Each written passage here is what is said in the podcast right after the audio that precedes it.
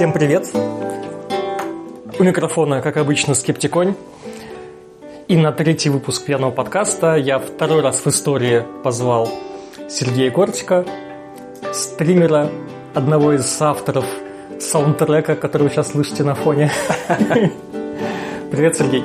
Привет, рад быть у тебя в гостях. Так как у нас выпуск пьяный, мы сегодня пьем. А напиток для этого выпуска принес Сергей. Но спасибо за выбор этого напитка, я хочу сказать Алексею Матову. Он предложил сначала белое вино, сказал, вы в прошлый раз там пили, давайте еще винишко. Мы пили белое в прошлое, давай что-нибудь другое. Говорит, давай красное.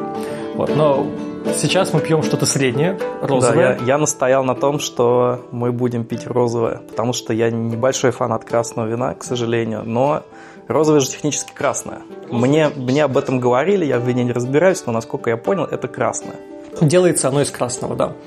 Раз уж ты принес, расскажи, что это такое за вино. Это вино называется Амиконе 2018 года, розовое. А, сорт винограда я не помню. Карвин. Там, Карвин, да, написан какой-то. А, смысл в том, что это делается, насколько я понимаю, из вяленого винограда. И особенно мне нравится белое вино Амикона, но розовое тоже очень хорошее. И оно есть красное, кстати. Я, кстати, его тоже принес на всякий случай. Вот. Оно просто для меня, как обычное, красное, а вот розовое и белое прям прекрасные вина. В винах я не разбираюсь, небольшой их фанат, потому что у меня зачастую начинает болеть голова немножко. Но от хороших белых, и особенно от белых, сделанных из подвяленного винограда, у меня крайне приятное ощущение. Поэтому мы сегодня пьем что-то такое. Очень вкусно, кстати. Да. Такое. Оно сухое, но при этом вот это вот, ароматное такое. Да, это интересный эффект, сухое, но при этом за счет того, что подвяленный виноград, создается эффект, как будто оно вот такое плотное и как будто бы сладкое. Хотя на самом деле понимаешь, что оно не сладкое ни разу. Скинем ссылку в описании на бутылку. Жду, когда будут спонсоры от алкогольных компаний всяких приходить и говорят, порекламирую нашу Балтику семерку, нас же государство запрещает, по-моему, в интернете рекламу алкоголя или нет? Спонсировать не запрещает, рекламировать запрещает. Ну ладно, давай поговорим уже про тему, ради которой мы сегодня собрались. А, мы будем говорить про конспирологию. И это настолько широкая тема, что про нее можно говорить совершенно сколько угодно времени она себя не исчерпает, ее можно рассматривать с разных точек зрения, с точки зрения там, психологии, социологии, там, политики и истории. А мы будем рассматривать с точки зрения дилетантов. Это мы. Да. Ну, из-за того, что у нас пьяный выпуск, это такой формат специальный, где мы треплемся в меру наших интеллектуальных способностей э, о чем-то таком. Давай сначала определимся в понятиях. Вот ты ведешь стрим, ты, э, ты периодически на своих эфирах э, сталкивался с людьми конспирологических взглядов. Я помню, тебе звонил Нодовец. А кто? Нодовец, Нодовец. А, да, да, да, да, да, да. Но нодовцы это особая это особая русская версия конспирологии, такой, по-моему, нигде особо нету.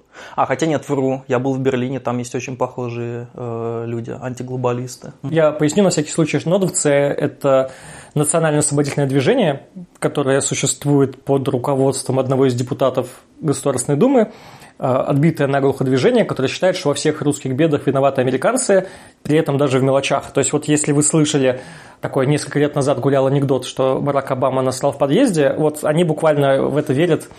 Почему поднялась цена проезда в Подмосковье на автобусы, потому что американцы настояли на да, том, чтобы приняли такой закон. Да. Почему льготы отменили каким-то? Это вот как раз тот депутат, забыл Евгений, как, Федоров. Как, Федоров, точно, да. Он же прямо говорил, что типа вот русские люди не понимают, что у какой-то группы тогда пропали э, льготы на проезд. И он говорит, вот русские люди у нас совершенно не понимают, что в этом виноват реально Барак Обама и США. Ну, с нодовцами я и общался на стриме с очень интересным нодовцем, и более того, они же часто ставят свои кубы вот эти и раздают газеты, где пишут, что там Америка враг России, более того, Центральный банк это враг России, наш русский. Вот. И я очень часто ради интереса, когда у меня было там свободных 15-20 минут, я начинал с ними разговаривать. И у меня был опыт общения со свидетелями Иеговы, и по моим ощущениям, даже свидетели Иеговы э, были готовы иногда отойти от сценария своего диалога, который они заучили – в отличие от нодовцев. Потому что со свидетелями Иеговы, я тоже несколько раз общался, там они как же, ну, у них же есть э, план, как нужно говорить с человеком, что нужно отвечать на типовые вопросы. И они, э, когда ты с ним поговоришь минут 10, они начинают на свободные темы уже с тобой, могут в сторону отойти, хотя будут придерживаться сценария. у нодовцев все очень сильно запрограммировано. Когда ты пытаешься какую-то проблему для них логическую, которая в их парадигме еще там решение не предложено или оно не объяснено, почему так происходит, они это полностью игнорируют и возвращают тебя обратно на линию. Просто как будто бы твоего высказывания или твоей проблемы нету. Вот ты нашел у них в логике какую-то дырку, они просто ее вот пропускают. Ее не было, ее нету, все, мы продолжаем говорить, ты не понимаешь, США нам хочет нас уничтожить. Э, давай я попробую сейчас в терминах определиться. Mm-hmm. То есть мы начали вот с конкретного примера, давай про конспирологию в общем. Ну, вообще это интересно, потому что это, мне кажется, как типа разница между религией и сектой, да? Ну, типа, религия это вроде норм, она есть, да, секта это плохо. Вот конспирология это же тоже очень размытая вещь, потому что история знает несколько случаев, когда были люди, делали заявления, которые все считали конспирологическими, а потом оказывалось, что примерно так и есть. Но это все было связано в основном со слежками государств. Как Мы там... про это еще поговорим чуть да, позже, есть... я приготовил несколько вопросов. То есть, да, на момент, когда они были в этом уверены, это считалось конспирологией. Когда это закончилось, выяснилось, что они в чем-то были правы. Ну, просто каждый раз это была там не какая-то ужасная конспирология, что государство обманывает там абсолютно всех касательно чего-то, просто что действительно происходит там шпионы какие-то действия, да, подслушивания. И границу конспирологии мне сложно определить, честно говоря. Вот, мне кажется, что с границами вообще в науке и в конспирологии, как в части мировоззрения, тоже довольно все сложно с границами.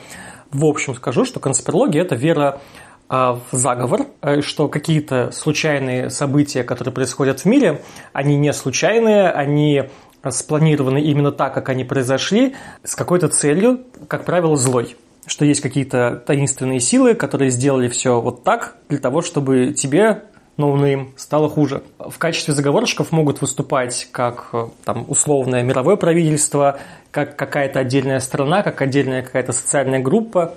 Но в качестве примера можно привести наверное, самую известную в мире конспирологическую теорию, это про 11 сентября. Угу. Что 11 сентября это, сделал, э, это сделала администрация Джорджа Буша для того, чтобы начать вторжение в Афганистан. Ну, это самое известное, вот, даже в России, как ни странно.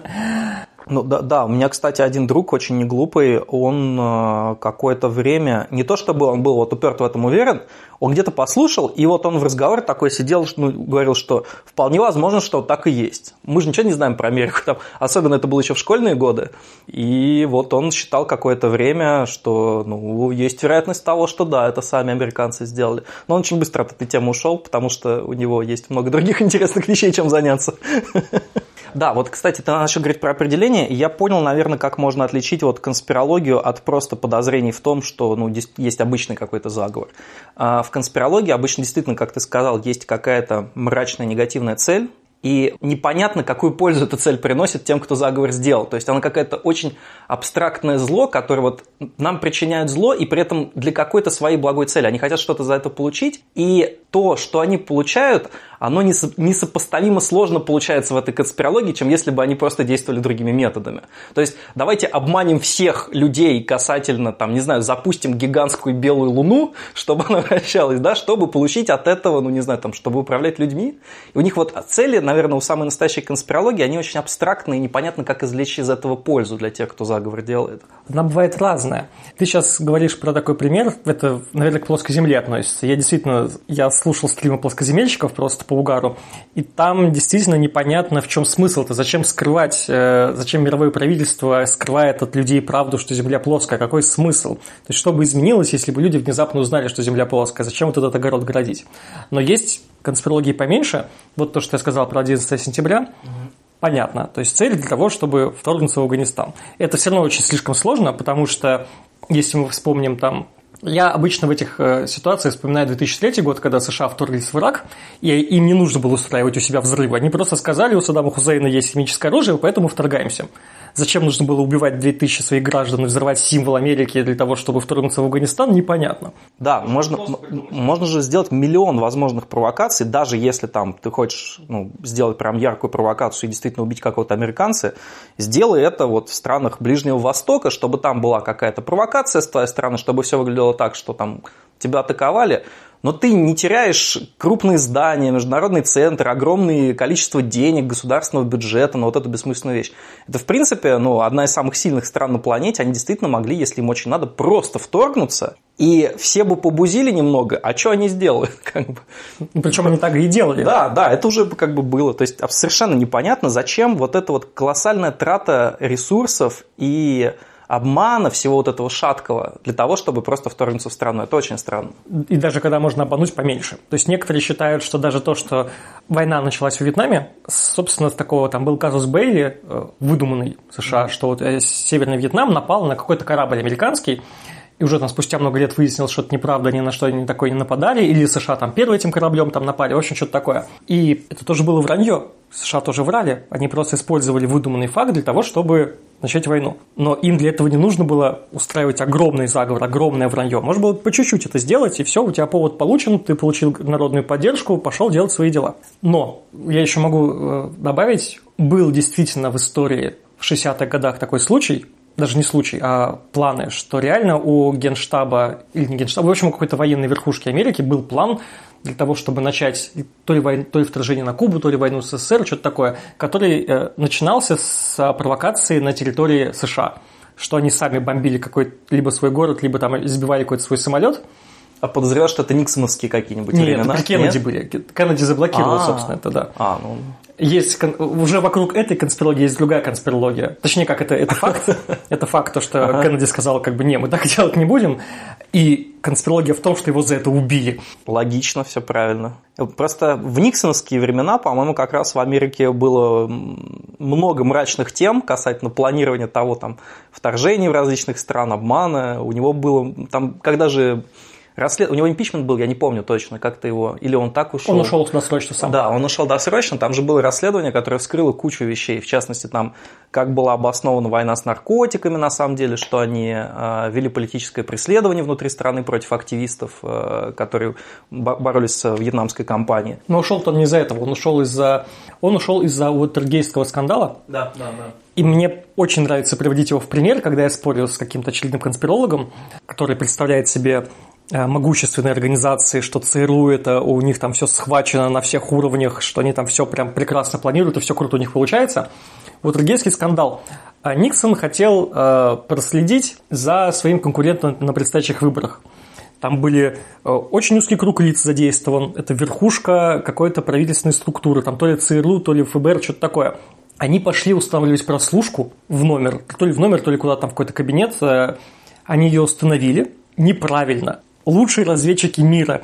А когда они пришли второй раз ее переставлять, их там уже приняли тепленьких. Вот тебе лучшие умы США, которые должны быть такими сумрачными гениями, попались как дети. Так, ну и давай сейчас поговорим немного про градацию э, конспирологий. Одно дело, когда ты веришь в плоскую землю. Мне кажется, чуть пониже стоит, когда ты веришь просто в мировое правительство, что есть там какой-то глобальный заговор. Еще ниже там какие-то местные политические и, то есть, если ты считаешь, что тебя травит сосед, допустим, через выхлопную, через вентиляцию, угу. это тоже может быть своего рода конспирология, наверное, но мелкой. И у них, скорее всего, э, есть э, разная вероятность того, что они являются правдой. Но чтобы рассчитывать вероятность, у тебя должны быть какие-то исходные данные, например, типа, как часто это происходит и в каком формате. А обычно в таких случаях ты не можешь сопоставить, типа, как часто это происходит. Поэтому вероятность, мне кажется, очень сложно определить. Чувствуется интуитивно, что она есть. Она, она несомненно, есть, и ты чувствуешь, что она разная. Но когда ты попытаешься ее подсчитать, мне кажется, у тебя просто вот отправных точек для расчета никаких абсолютно нету. Тем более я знаю, что тебе конспирологи на это ответят. Если считать вероятность того, что какой-то заговор является реальностью, и ты можешь посчитать ее только по тем заговорам, которые были до этого, тебе могут сказать, что ты имеешь дело с заговорами, которые были раскрыты. Ты же не знаешь про те, которые были не раскрыты, может быть, их было больше. И все, да, все твои расчеты идут херам. Раз не знаешь, значит, это возможно. Все звучит логично. Ну, насчет градации ты знаешь, я на самом деле не выделяю, наверное, как-то градацию особую. То есть э, в рамках жизни одного человека это просто какая-то идея. Просто масштаб разный, то есть масштаб самой идеи разный. А само как явление, оно, мне кажется, очень похожее у разных конспирологов, разные идеи, очень похожи. Но хотя вот когда ты говоришь, что меня травит сосед, обычно это все-таки психические какие-то проблемы у человека локально. То есть, когда вот с ним что-то делают напрямую, Обычно это психика. Когда же вот какие-нибудь нодовцы или плоскоземельщики, это обычно психически здоровые люди, которые просто убеждены в странных вещах. И, наверное, вот про масштаб разный в связи с тем, какова природа этого убеждения. Если убеждение имеет какие-то проблемные психологические корни, то это вот типа меня со мной, мне делать плохо, паранойя вот такая вот болезненная. Но чем вот это вызывается, я не понимаю, например, абсолютно. До сих пор, вот, сколько я не читал, не видел, не понимаю, почему люди в это верят. У меня есть ответ, возможно. Ну, во всяком случае, я его придумал не сам, я его вычитал. А, я, кстати, всем рекомендую своим подписчикам почитать книжку «Недоверчивые мы» Бразертона. Я не помню, как зовут, но фамилия Бразертона, автор. Слышал, даже, кажется, у меня стоит где-то дома, у меня вот но вот я не читал стоит. еще. Я недавно да. прочитал. Очень хорошая книга, она прям так по полочкам все разъясняет, очень хорошо написано и, видимо, неплохо переведено. Там, собственно, говорится, что само по себе желание находить вокруг взаимосвязи – это ну, психологическое свойство, заложенное в нас, типа эволюции, там, апофения, вот это все, я не буду там тысячу раз перечислять, там можно посмотреть любую лекцию Панчина, он в каждой лекции про него говорит. А, про апофения – это его конек. И человеку сложно э, себя как-то ассоциировать осознавать в мире полным случайных событий, которых он никак не контролирует. Гораздо проще э, найти ответственных за эти события. И что то, что случается, это не, не случайность, а спланированный результат. Можно даже, и с этим результатом ты уже как бы получаешь иллюзию контроля, что ты вроде знаешь суть проблемы, и тебя складывается ощущение, что ты эту ситуацию как-то можешь э, контролировать.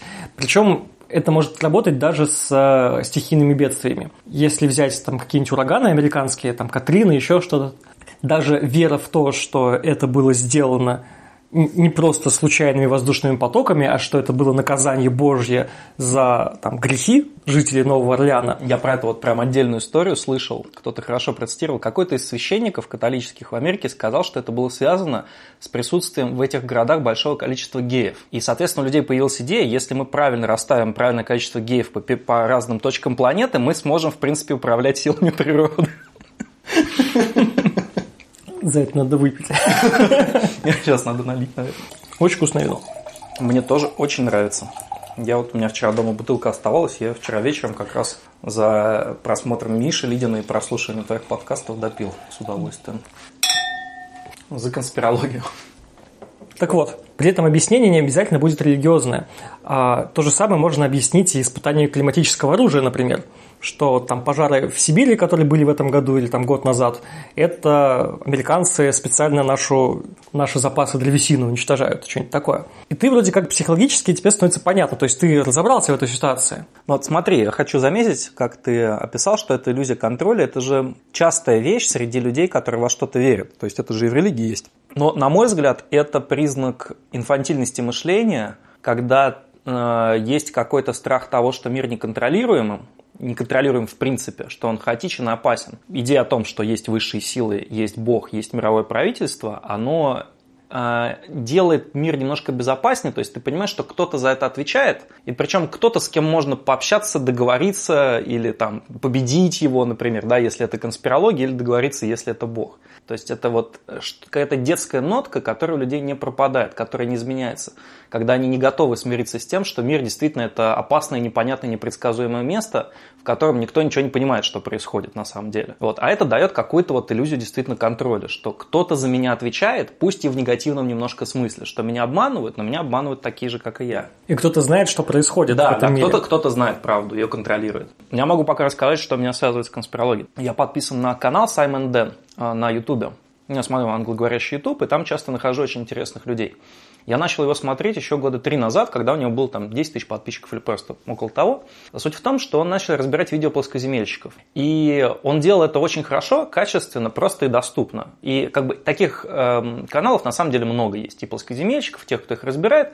Но у него была особая манера, и он делал это особо интересно, и он прямо объяснял, почему это не так. Вот сейчас он там вырос до 280 тысяч или около того, и он выпускает несколько видео каждую неделю, потому что плоскоземельщики в англоговорящем ютубе, они очень сильны. Там есть каналы по 200 тысяч подписчиков. Обычно там канал более-менее известного плоскоземельщика – это 10-15 тысяч. Это те люди, которые где-то выступают, ездят на конвенции. 80 тысяч, 100 тысяч. Есть известные совсем чуваки по 200 тысяч подписчиков. Они прям всерьез про эту плоскую землю говорят. Вот. А, я до этого, на самом деле, с плоскоземельщиками так почти не сталкивался. А вот этот автор, он прям дает ссылки на каналы. И я посмотрел, я приходил по ссылкам, и я смотрел на людей, которые вот всерьез рассказывают. Там был известный случай, когда парень сказал, что он заплатит 10 тысяч долларов, если ему смогут продемонстрировать на авиационных картах треугольник со сторонами, э, где каждая сторона 90 градусов. Ну, типа на поверхности сферы, если ты летишь э, с северного полюса на экватор, на экватор пролетаешь четверть, четверть диаметра, пролетаешь и летишь обратно на северный полюс, у тебя получается треугольник, каждый угол которого 90 градусов. На плоскости такое невозможно. И один из, насколько я понимаю, пилотов начал ему отвечать, и он склеил модель шара. Он, то есть он несколько раз ему... Сначала он ему показывал на компьютере, тот отказывал, говорил, нет, нет, это неправильно, это неправильные условия. Он каждый раз дополнял условия, изменял начальную задачу, чтобы, типа, отдалить. И в конце концов этот э, чувак, который ему отвечал, он просто склеил из алюминиевой проволоки большую модель шара, вырезал авиационные карты кусками, склеил их, чтобы было видно все переходы, года и прочертил реально вот на этой модели глобуса, которую он сделал, прочертил треугольник со сторонами, э, где каждая сторона которого 90 градусов. И, как ни странно, а, плоскоземельщик признал свое поражение, сказал, что он не может заплатить эти деньги, и остался плоскоземельщиком при этом, естественно. Подобных историй бывает очень много. Например, плоскоземельщики делали фильм а, касательно, ну то есть они пытались там научными, максимально научными методами доказать, что Земля плоская, и они обнаружили наклонение, то есть в их глазах это выглядело как типа там какой-то дрифт на 15 градусов мы наблюдаем относительно неба, а все, кто, собственно, их смотрит, ну типа плоскоземельщики опять доказали, что Земля круглая. А ты недавний случай э, слышал? А, да, слышал, но там же, э, насколько я прочитал, ну это не плоскоземельщик был, это же просто был, а, ну для истории, да, надо рассказать что э, Daredevil, как переводится на русский язык? Трюкач, наверное. Майкл Хьюз, по-моему, что-то Да, такое. он энтузиаст, инженер и трюкач. Он делал трюки, по сути, и придумывал разные интересные штуки. Э, он сказал, что попытается доказать, что Земля плоская, и хотел подняться на ракете на высоту... 5000 футов, что-то такое. 5000, я вот не помню, сколько... Полтора километра. Полтора километра? По-моему, да. Самолеты летают на 10, странно. Ну, у, у него ракета паровая была. Да, он был выше-то и не поднялся.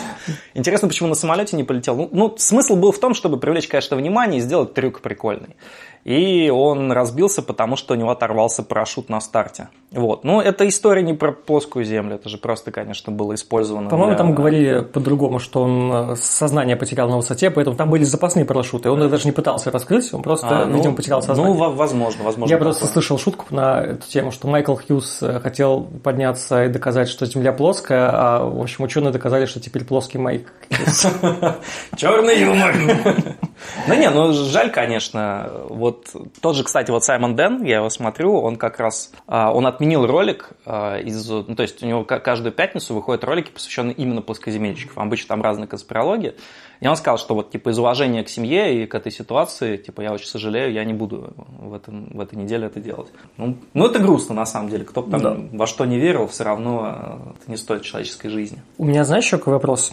Конспирология даже сами конспирологи признают, что это термин с негативной коннотацией. То есть, когда ты пытаешься как-то позицию собеседника опустить, ты говоришь, это теория заговора. А никакой конспиролог сам себя никогда конспирологом не назовет. Это будет негативное название. Ну, как, типа, я еретик, да? Да. Это неправильно. Да. Угу.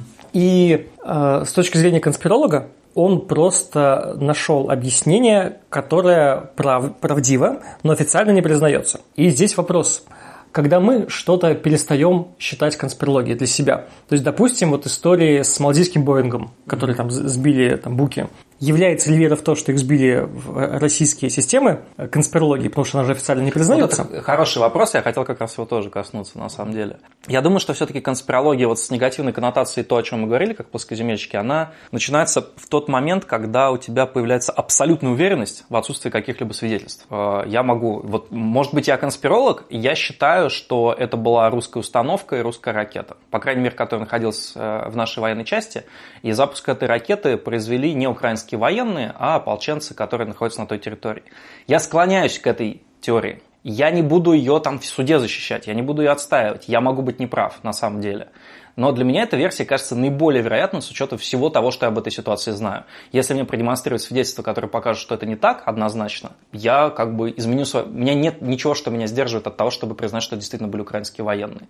Я видел много материалов, которые выпускала наша там, Минобороны, у нас выпускала отдельный ролик, посвященный ракете, который сбил Бук, и они пытались в этом а, обосновать, что эта ракета принадлежала украинской армии, потому что она еще с советских времен там осталась на территории, и они, в принципе, это доказали. Они продемонстрировали действительно, что эта ракета, но если, опять же, если там никакого подлога нет, то э, она в какой-то момент передавалась украинским СССР. Но там есть большие дыры, на самом деле. То есть ты это смотришь и понимаешь, да, вот все, что вы сказали здесь, это может быть правдой, и это никак не противоречит тому, что при этом эту ракету использовали для того, чтобы сбить, потому что она находилась на военных складах в Украине, ее взяли, ее использовали для того, чтобы сбить эту, э, этот самолет. Может быть, я конспиролог. Я, мне здесь абсолютно не страшно быть кем-то названным конспирологом, потому что я считаю, что э, разумный человек, не склонный к э, политическим предпочтениям в ту или иную сторону, посмотрев на совокупность обстоятельств и всякие твиты, которые там были в этот момент, сообщения, которые происходили, он, на мой взгляд, тоже будет склоняться к тому, что идея, что украинцы это зачем-то сделали, она менее вероятна, чем это сделали ополченцы. Но если это не так, я не прав, ну хорошо, значит я конспиролог. Есть недавний пример, э, который, как мне кажется, еще более показательный, а, со сбитым украинским самолетом иранскими. Да, да. Потому что как только это произошло, э, все сначала начали писать, вот даже официальные СМИ, российские в том числе, э, что нет, это просто произошла какая-то поломка, самолет упал. А о том, что это может быть связано с атакой Ирана американской базы, начали говорить в интернете сразу. И сейчас мы уже знаем, что Иран, они, значит, признались, что взяли на себя вину, что это наш, наша ответственность. И сейчас уже, в принципе, никакого сомнения нет, потому что это официально признано, то есть это не является конспирологией.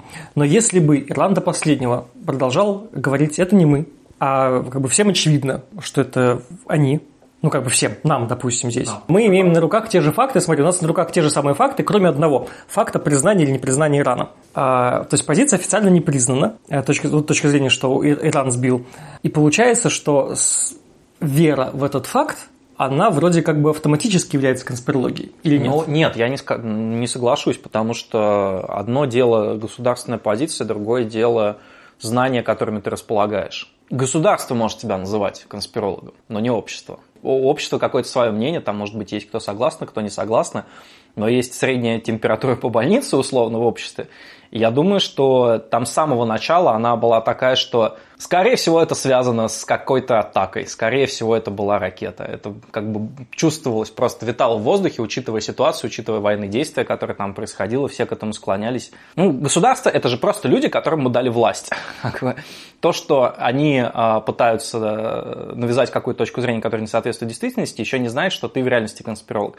Мне кажется, что более важнее, как к тебе социум относится в этом плане, потому что соци... мнение социума не всегда совпадает с мнением государства. Ну, еще насчет того, насколько это конспирология, конспирология, все-таки мы знаем, что такие случаи бывали, и обман скрывался. Поэтому, когда мы считаем, что государство а, нас обманывает то или иное, когда говорит, что это кто-то сделал другой. Здесь нельзя назвать это конспирологией, потому что даже если ты сильно в этом уверен, и потом оказывается, что это было не так, все равно есть в истории случаи, когда такое бывало. Просто вот сейчас там государство не признало этого, и все посчитали, что действительно этого не было, а ты не согласился. Почему ты не согласился? Ну, потому что были случаи. Масштаб заговора нам уже известен. Он бывал, и он, скорее всего, еще будет.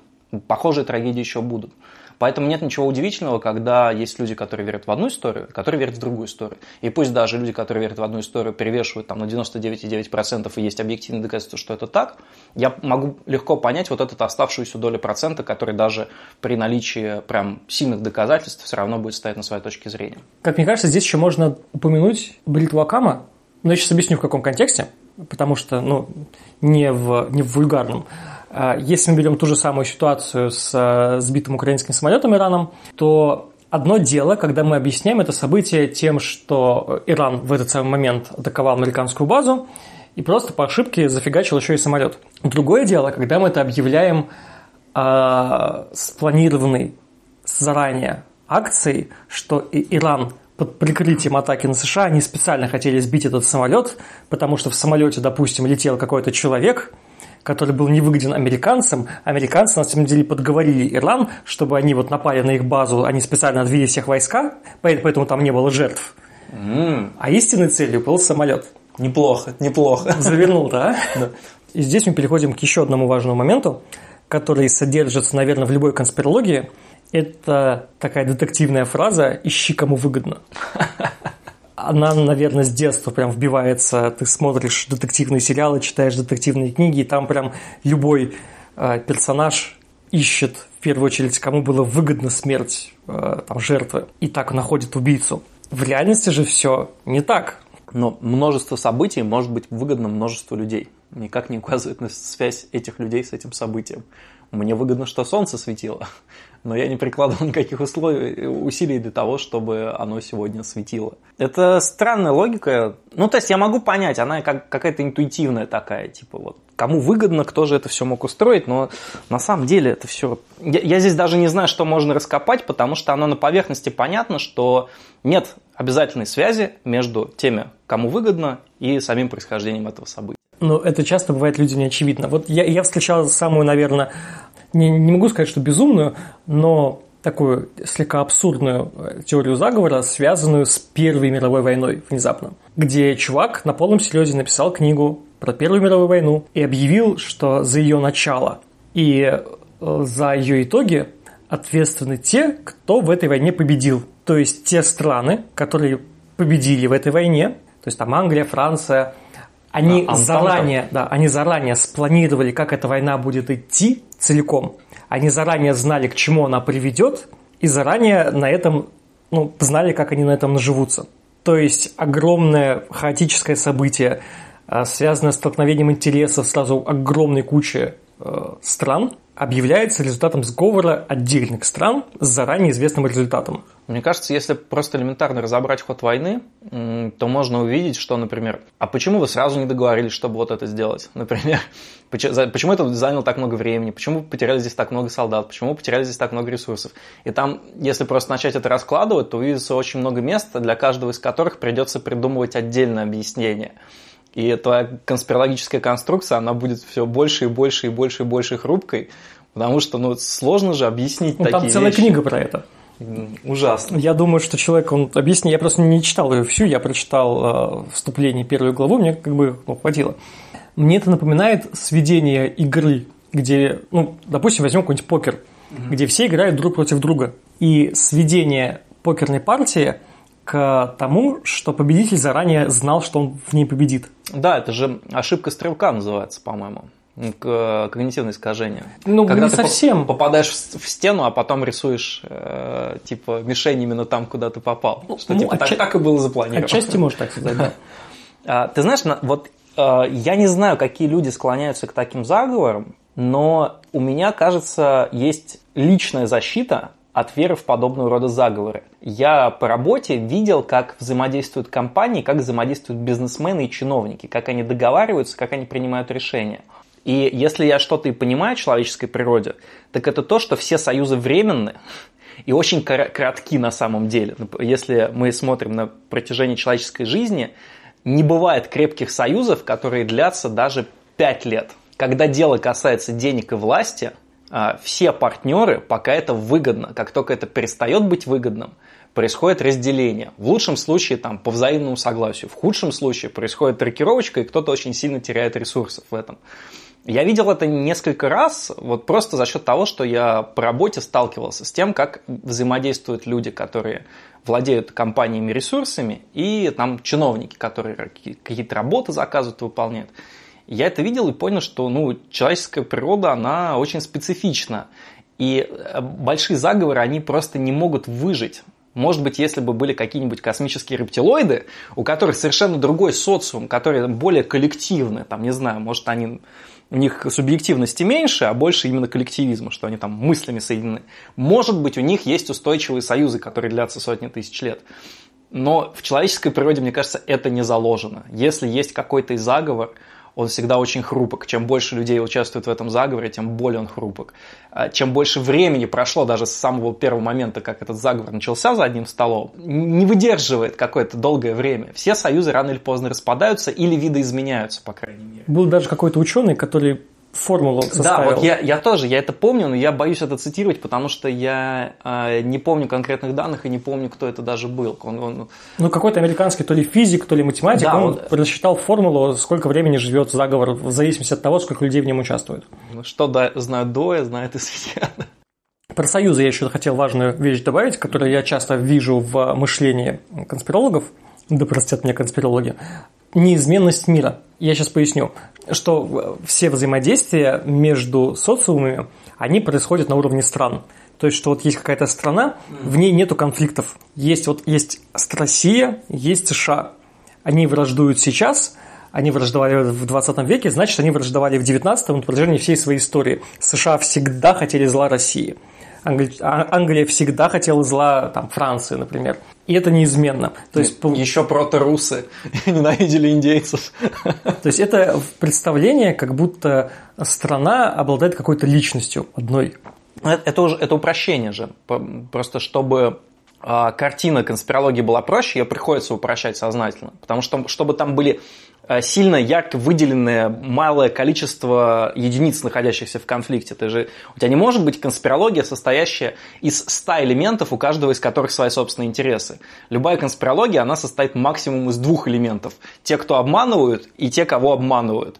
Ну, или там, если это какая-то политическая конспирология, то там как бы большие куски стран, которые каждый вроде как в своих интересах, но при этом они обычно тоже все сводятся к тому, что кто-то подпадает под власть кого-то, и есть вот там США, которые контролируют всю Европу и просто им диктуют абсолютно всю свою волю, и есть там условная хорошая Россия, которая защищается от всех атак. Это же, это действительно есть. Вот я об этом на самом деле не задумывался, но это очень яркий пример того, что это плохие теории, потому что они сводят огромное количество плохо предсказуемых элементов к малому количеству хорошо предсказуемых элементов. И это очень ненаучный, на мой, на мой взгляд. То есть, если упростить, эта конспирология дает простые ответы на сложные вопросы. Да, ну, религию же можно в какой-то степени отнести к конспирологии. Может быть, в чем-то, я не знаю. В чем-то может быть, но бывает очень замороченные богословские работы, где ты э, понимаешь, что человек обладает каким-то огромным интеллектом. Да, но, но все-таки, наверное, религия, она неизменно требует э, каких-то внешних сил, которые никак еще не открыты. Конспирология не всегда этого требует. Она просто говорит, что есть не знаю, древние семьи евреев, которые контролируют весь мир и тайно запланировали убийство своих родичей для того, чтобы еще больше власти взять. Да, кстати, я встречал и такое э, мнение, что Холокост – это деяние, которое было спланировано евреями для того, чтобы создать Израиль. Но вот когда ты слышишь такую точку зрения, ты сразу понимаешь, что здесь даже а, не столько конспирология сильна, сколько расизм очень силен. Потому что, чтобы дойти до такой трактовки, нужно сначала перейти фазу отрицания, что Холокоста не было.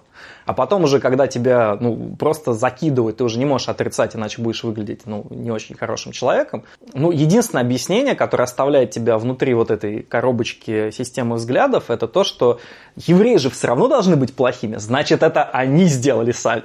Какой еще может быть вариант?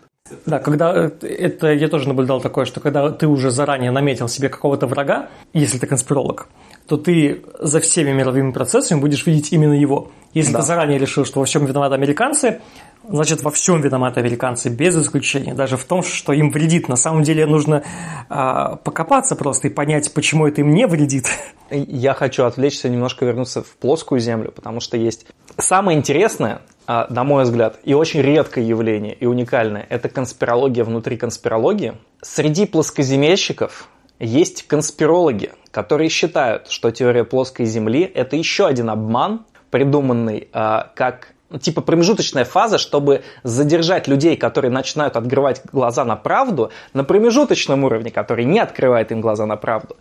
Это настолько маргинальная идея, и они практически никто не знает, я забыл, как она называется, теория L Земли или вроде того. Земля вогнута внутрь, то есть, если вы посмотрите вверх, вы увидите там Америку или Тихий океан, условно говоря. Но вы его не видите из-за особой э, системы, которая эта Земля. То есть, это один какой-то конкретный чувак в Америке эту тему придумал. У него есть графический редактор, в котором он рисует и поясняет.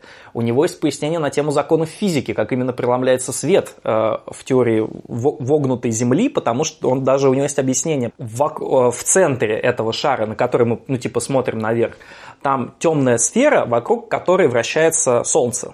И, в принципе, по-моему, это даже можно описать более реалистично, чем в случае плоской Земли, как это происходит. Я не вдавался в подробности, но он, я просто смотрел некоторые ролики, их разбор. Вот он, значит, описывает, что э, внутри этой сферы есть некая темная такая плоскость, внутри которой сияют звезды какие-то. Вокруг него вращается этот солнечный шар, значит, а внутри этой темноты космический треугольник – с я, глазом. И вот тут я как бы задумался. Ладно, все я понимаю. Треугольник-то откуда он про него знает? Нет, глаза там не было, но это вот какое-то типа божественное, какое-то там космическая штука.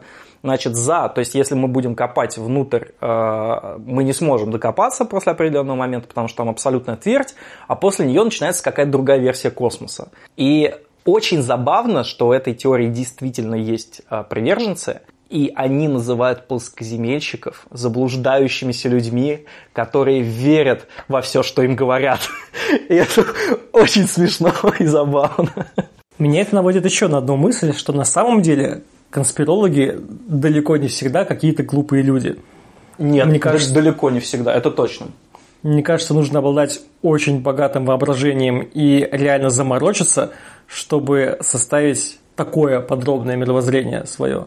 Ну, мне кажется, многие конспирологии не возникли бы, если бы они не поддерживались э, э, вот этими текстами, объяснениями, роликами, которые делают, в принципе, не глупые люди, которые пытаются шить вот эти куски воедино. Но это как вот тоже со свидетелями Иеговы. Ты с обычным свидетелем Иеговы встретишься, которые уходят, э, значит, рейд устраивать на людей. Он же не может это придумать, он не может это додумать, он не может это связать. Ему просто это было рассказано, он в это поверил, он с этим ходит. Нодовцы те же самые, то есть те люди, с которыми ты общаешься, они э, плохо понимают, как работает экономика, они не понимают устройство международных соглашений, они Конституцию не всегда читали, хотя они хотят, чтобы оттуда была исключена статья про международные соглашения. Они не могут это связать. А для того, чтобы у тебя возникли стройные теории, почему вот башня нужно было взорвать именно США, тебе нужна какой-то вот think tank, тебе нужна мыслительная работа, тебе нужно 2-3 человека, которые будут как-то вот это связывать воедино, стараться друг с другом там какую-то информацию передать, найти какие-то аргументы, ну то есть они будут целиком посвящены подтверждению своей точки зрения и интерпретации именно в пользу своей теории, но при этом нужно обладать определенным интеллектом для того, чтобы это все выстроить, для того, чтобы ты читал такое, и ты понимаешь, что это конспирология, но конкретно вот в этом тексте ты не можешь сказать, где здесь проблема, потому что он вся проблема, но вот здесь, внутри себя, он последовательный, он связан. Это прям полноценная связанная картина мира, и если бы это была фэнтези-книга, ты подумал, ну, автор ничего не упустил. Сергей, по-моему, получилось довольно прикольно. Мы еще не допили вино до конца. А, кстати, очень классное вино. Я хочу сказать спасибо тебе, что ты его принес, и спасибо Алексею, что он попросил пить именно вино. Алексей, спасибо тебе. Я как раз хотел попить винца сегодня. А, на этом, я думаю, выпуск мы будем уже заканчивать. Если ты, конкретный слушатель, хочешь выбрать, что мы будем пить в следующий раз на эфире, а, нужно стать патроном подкаста. Выбирать напитки может патрон от 5 долларов. Ссылка есть в описании. Заходи, становись патроном и присоединяйся к нашему уютному комьюнити в Телеграме и в Дискорде. Я буду очень рад. А сейчас мы с Сергеем завершим основную часть выпуска и еще 15 минут, наверное, где-то поговорим про рязанский сахар. Yeah. Для тех, кто в теме. Да. Спасибо, Сергей. Пока. Спасибо. Пока.